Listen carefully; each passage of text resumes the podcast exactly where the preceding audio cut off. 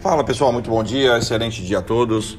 Hoje aí, terça-feira, dia 16 é, de março, começando do, mais um panorama do mercado. Bom, para quem não conhece o Money Camp ainda, nós somos, é, além de um educacional, nós somos head de uma instituição de investimento aqui em Santos e trabalhamos aí é, em bolsa de valores brasileira, tá? junto com a nossa carteira de investimento, junto com os alunos aqui operando intraday, índice, dólar, ações, commodities, opções. Então, é, esse é um pouquinho do nosso trabalho que nós fazemos todo dia. Todo dia nós trabalhamos das 8h50 da manhã até às 16 horas, ao vivo, junto com, com os alunos na sala da nossa comunidade da mentoria.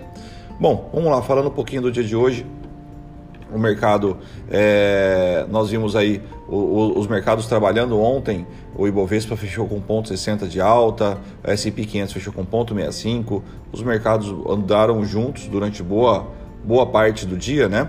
Mas falando sobre hoje a expectativa do mercado, a expectativa do investidor, é, das grandes instituições, é que o Banco Central tenha uma tomada mais agressiva em relação ao Copom de amanhã, tá? Então, para quem não sabe, amanhã é quarta-feira gorda, quarta-feira cheia de notícias. Então, amanhã a gente tem decisão de taxas de juros do Fed, é, decisão de taxas de juros por aqui. Então, e a expectativa aqui no Brasil é que o Banco Central seja mais arrojado.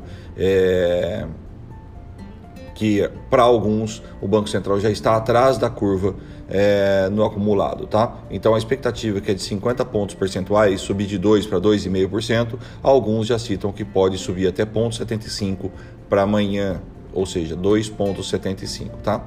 Então isso pode, pode sim é, trazer volatilidade para o mercado aí. Bom, é, começa hoje, né? Como eu já disse, apesar de os dados serem amanhã, a reunião do Copom já começa hoje, a mesma coisa acontece com o Fed. O, de indicadores, nós temos é, às 9h30 da manhã é, núcleo de vendas no varejo dos Estados Unidos, aí bens importados, exportados, é, vendas no varejo mensal. Então, a bateria de resultados que vai sair agora às 9h30 da manhã.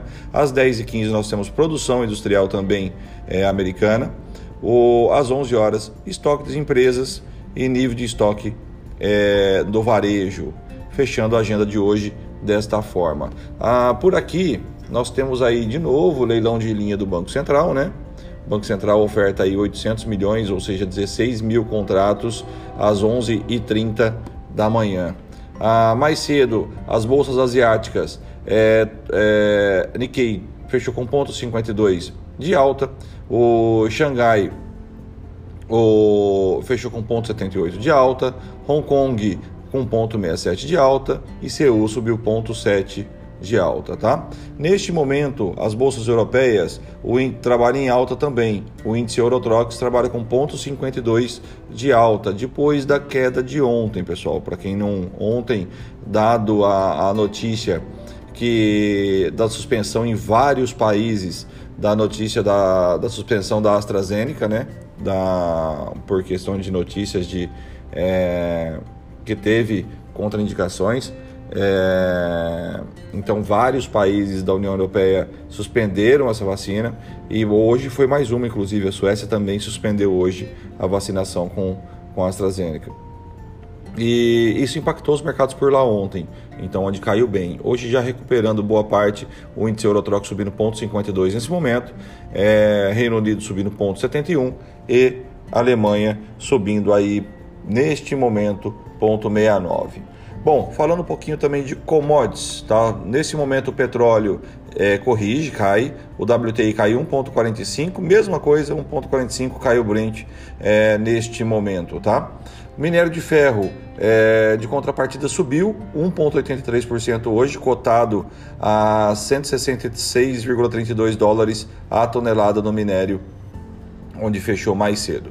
Bom, pessoal, o dia de hoje tende a acompanhar o que está acontecendo lá fora. Os futuros americanos trabalham no 0 a 0, S&P 500 é, sobe 0,08, Dow Jones sobe, cai 0,06, ou seja, tudo dentro de uma normalidade.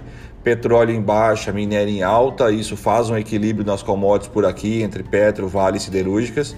O Infelizmente, a gente está trabalhando no meio de uma congestão, o mercado vem congestionado já desde a semana anterior e eu acredito que o mercado vai continuar dessa forma, a não ser que tenha algum evento é, diferente, mas se continuar da forma que está, ele vai até amanhã, a, a tão esperada, aguardada aí, a, a decisão das taxas de juros tanto aqui como lá fora. O mercado tende a ficar chato hoje e amanhã, então o mercado tende a dar poucas oportunidades. Então, muita atenção e espere o mercado mostrar para você o que é para você feito e não você querer mostrar para o mercado. Beleza? Valeu, abraço e até amanhã.